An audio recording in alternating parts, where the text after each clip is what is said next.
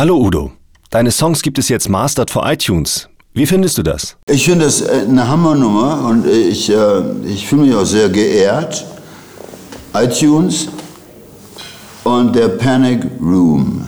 Also du gehst in diesen Raum rein und du entdeckst diese endlosen Songs, denn viele kennen ja nicht Rudi Reilos und Elli Pirelli und Dr. Lindbergh und der Batman und immer schon der NASA nach und so, weißt du, gibt es so vieles zu entdecken und so.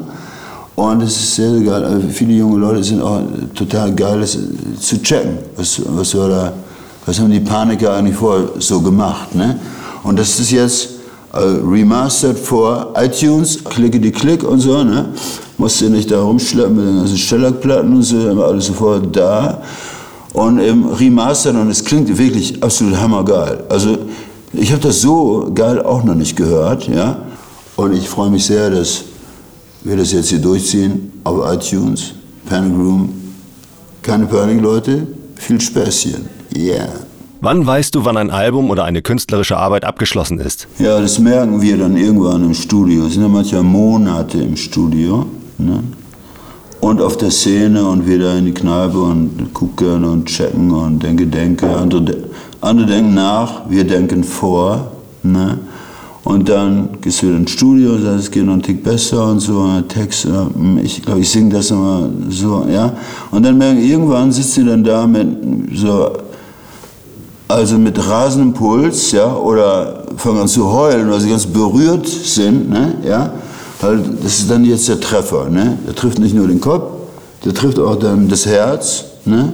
Ja, und irgendwann merken wir das dann. Und dann kommen natürlich auch viele Freundinnen und Freunde besuchen im Studio. Und die sagen, Alter, ich muss rausgehen, ich halte es nicht aus, ich finde es so geil, ich werde hier gleich ohnmächtig. so ungefähr, ja. Und irgendwann ist es dann soweit, ja. Aber manchmal geht so die frühen Plattenproduktionen, da haben wir ja angefangen mit so acht Spuren und so. Heute ist im Studio hast du 128 Spuren, ja oder alles digital oder nimmst es auf irgendwo im, im, im, Schlafzimmer unter der Bette, geht ja auch, die kennst du also heute. Äh, aber früher Symph Symphonieorchester, die alle unter der Bette, ist schwierig. Ne? Also dazu musst du ja dann schon groß, fettes Studio haben mit viel Platz und so, riesen Symphonieorchester und und und. Ne? Und dann so über die acht Spuren und das kann natürlich dauern und dauern und dauern. Ne?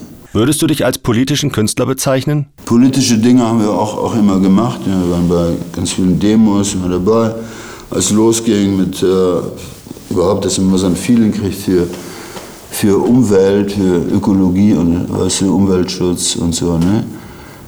Und das veredelt auch unseren Beruf. Wenn wir nur, ich mache ein bisschen Entertainment, ach, wie schön das alles so schön ist und so, ne? dann fände ich das ein ziemlich äh, ein kleiner Beruf, vor dem ich dann auch nicht so einen Respekt hätte. Ne? Wie wichtig ist es als Künstler, eine Meinung zu gesellschaftlichen Themen zu haben und Stellung zu beziehen? Viele Rock'n'Roller machen es, ne? also viele Sänger, Sängerinnen und so ne? sind dabei, wenn es zum Beispiel gegen Rassismus geht. Ne?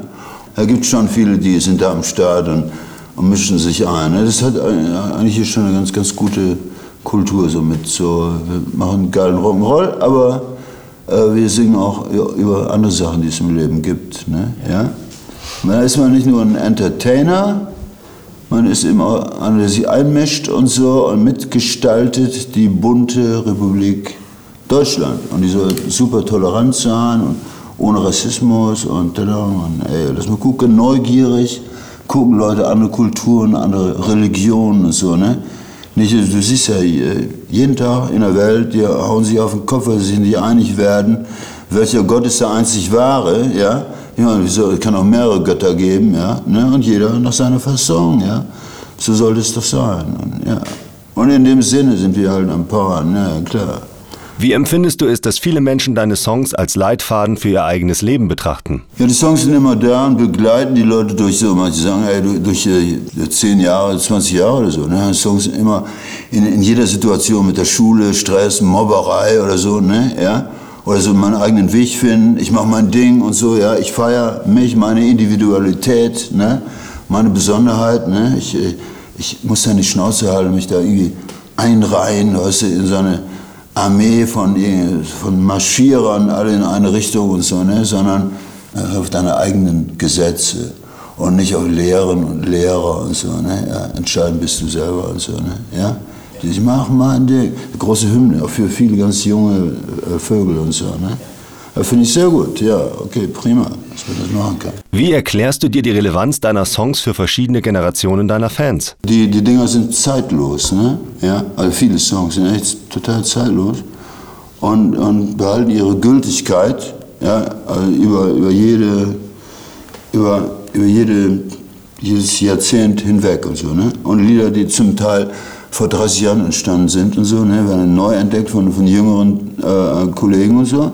Und das ist geil, habe ich auch immer angestrebt, dass man zeitlose Dinger macht. Ne? So Bert Brecht auch hat gesagt, ne? also Songs müssen ewig gelten. Ja? Und das ist prima. Ja. Und gerade jetzt mit der Remastered und so, da klingt das auch noch so.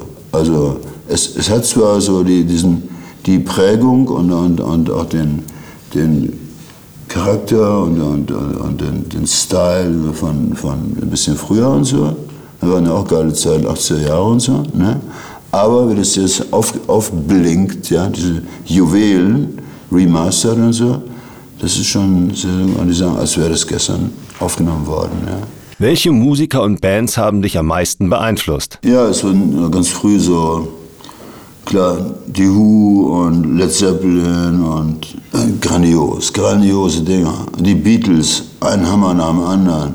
Stones, Deep Power, auch alles wunderbar total äh, Inspiration. Ja. David Bowie, das war ungefähr so, als ich auch anfing, so allmählich so mit, äh, ich war ja Trommler vorher, so ganz viele Bands und dann fing ich an zu singen.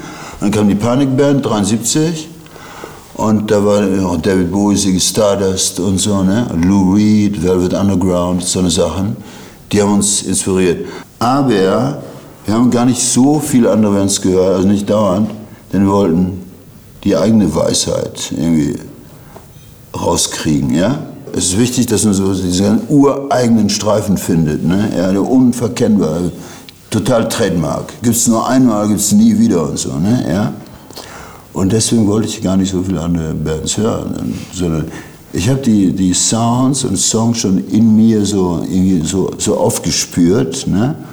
Und dann, dann habe ich mit der, mit der Band gesprochen und so lass mal so, ich stelle mal so ne, Ideen, ah, ah, und dann haben wir so unseren eigenen, eigenen Panikerstreifen gefunden. Ne?